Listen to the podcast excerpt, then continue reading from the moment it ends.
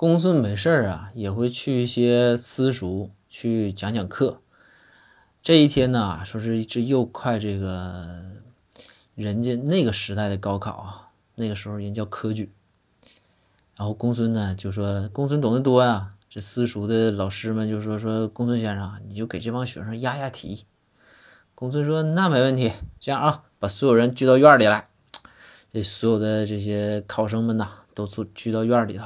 私塾私塾的学生啊。”然后公孙就说：“说我啊，从现在大家注意，我给你们写一些东西啊，你比如说这个诗句啊、词句。”还有这个一些一些文章啊，你们把这些都背下来，背下这些，基本上就没问题了。科举的时候考就考这些，如果不考啊，你们可以拆我家房子。下边考生欢腾了。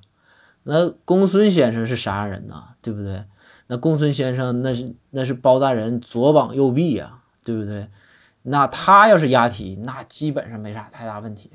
考生欢呼啊，甚至就是扔帽子、扔衣服啊、内裤，呃，什么都有啊。紧接着，公孙看着下面这个沸腾的人群，公孙摆摆手啊，静一静，静一静。